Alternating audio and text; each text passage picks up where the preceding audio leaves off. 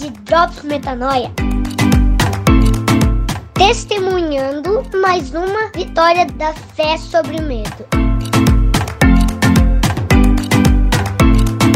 Fala galera, Rodrigo Maciel por aqui em mais um episódio do Drops Metanoia. Esse é o quinto da série. A gente está combatendo sempre um pensamento tóxico que repetidas vezes pode se tornar uma fortaleza na nossa mente.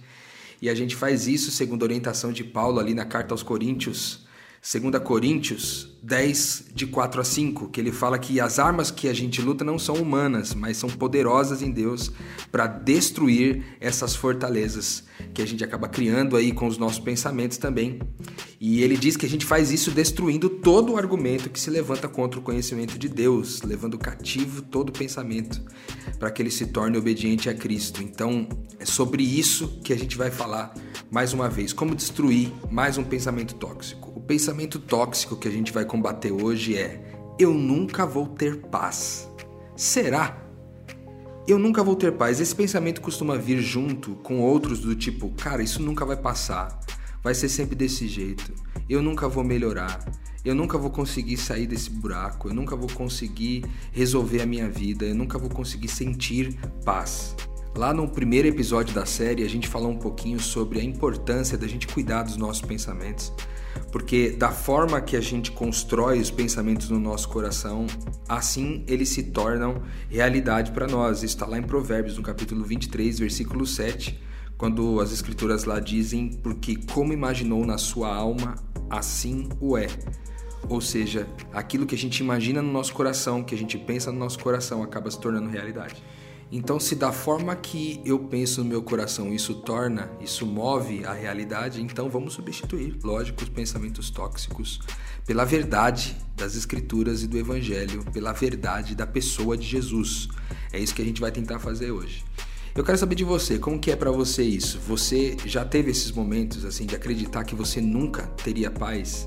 Que você nunca experimentaria paz, aqueles momentos de agonia extrema, sabe? Que você é, acaba olhando para o seu redor e vendo que tudo está desmoronando e parece que nunca para de desmoronar, nunca para de cair. Você já sentiu isso? Você já pensou que você nunca teria paz? Parece que aquela, a sensação de antipaz não passa. Esse tipo de pensamento desconcilia a gente com Deus, porque de uma certa forma a gente começa a pensar: pô, eu tô olhando pro meu vizinho, tô olhando pro meu amigo, parece que ele tem paz. E, e eu não tenho. Por que, que será que Deus dá paz para alguém e não dá paz para mim? E aí vem uma segunda desconciliação comigo mesmo agora, que é o que, que eu fiz de errado? E aí você começa a se sentir culpado, começa a sentir vergonha do tipo, ah, eu, eu provavelmente não vou ter paz porque eu fiz determinadas coisas erradas na minha vida, eu não vou ter paz porque eu não consigo andar com Deus o suficiente, eu não, eu não vou ter paz porque eu não consigo ser religioso o suficiente. É quase que como uma agonia, né? uma certa tristeza e às vezes um, um desespero. Esses são os sentimentos de antipaz que muitas vezes vêm ao nosso coração quando a gente está pensando nesse tipo de coisa. Então eu vou trazer alguns drops para você hoje que já pensou assim, que anda pensando assim, ou que talvez um dia ainda possa pensar assim. O primeiro drops para você combater esse pensamento está ali em Romanos no capítulo 8, versículo 6, que diz assim: Porque a inclinação da carne é morte, mas a inclinação do espírito é vida e paz. Por que, que esse Drops te ajuda?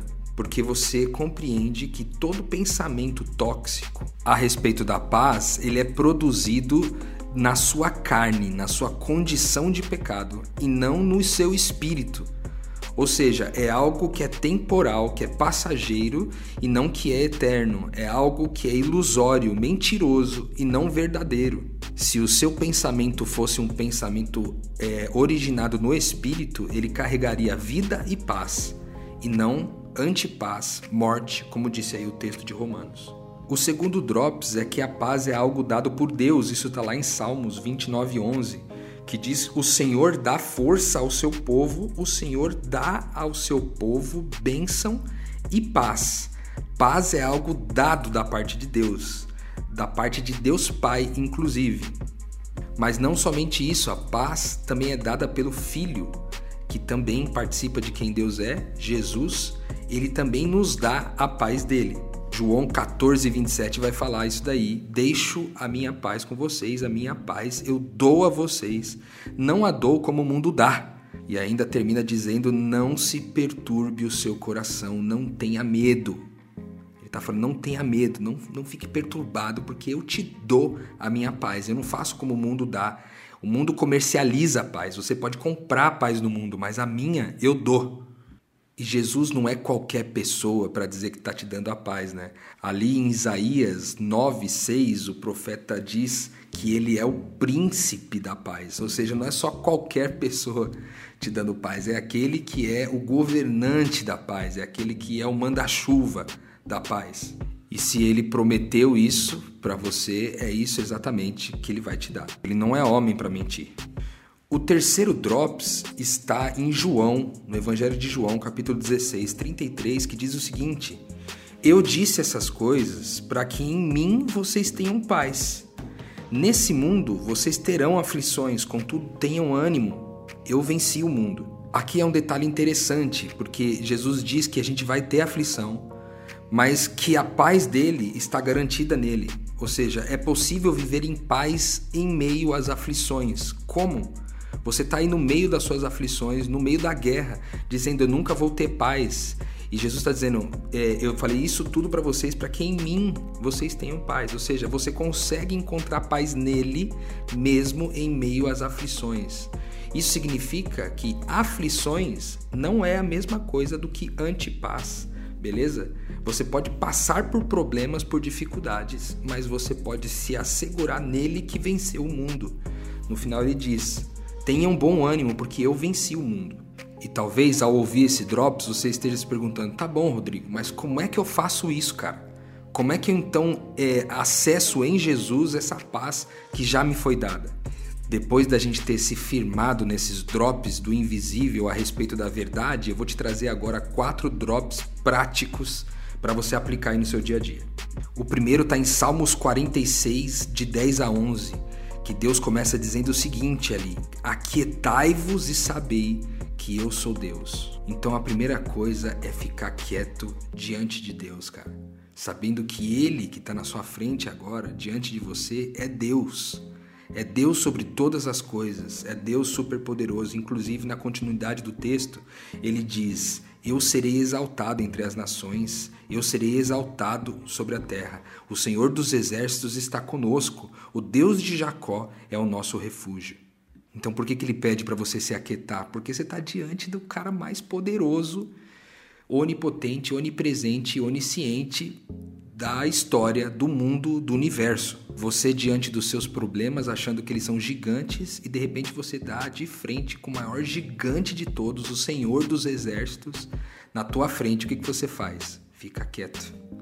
Aquieta, aquieta o teu coração, porque você está diante de Deus. O segundo drops prático é agora então que você está diante desse gigante desse Deus, desse Abba, desse Pai, agora fazer o que pede ali em Filipenses, no capítulo 4, versículo de 6 a 7, que diz assim: Não andem ansiosos por coisa alguma, mas em tudo, pela oração e súplicas e com ação de graças, apresentem os seus pedidos a Deus, e a paz de Deus, que excede todo o entendimento, guardará o seu coração e a sua mente em Cristo Jesus depois que você aquietou esses pensamentos aí tóxicos na sua mente, então traz as suas angústias para Deus. Se você tem dificuldade de fazer isso falando, escreve, coloca na, no, no, papel, dizendo, fazendo essa oração por escrito e falando com Deus exatamente quais são as suas aflições. Aí vem o terceiro drops. Depois que você fez isso, Salmos 4:8 diz o seguinte: Em paz eu me deito e logo adormeço, pois só tu, Senhor,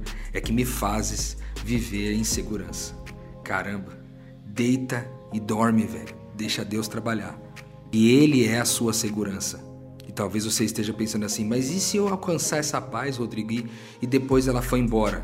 Isaías 54:10 diz o seguinte: Embora os montes sejam sacudidos e as colinas sejam removidas, ainda assim a minha fidelidade para com você não será abalada, nem será removida a minha aliança de paz com você diz o Senhor, que tem compaixão de você. Uau! Então fica quieto, ora, dorme em paz e, por último, creia na fidelidade de Deus, que não vai remover a aliança de paz que ele tem com você.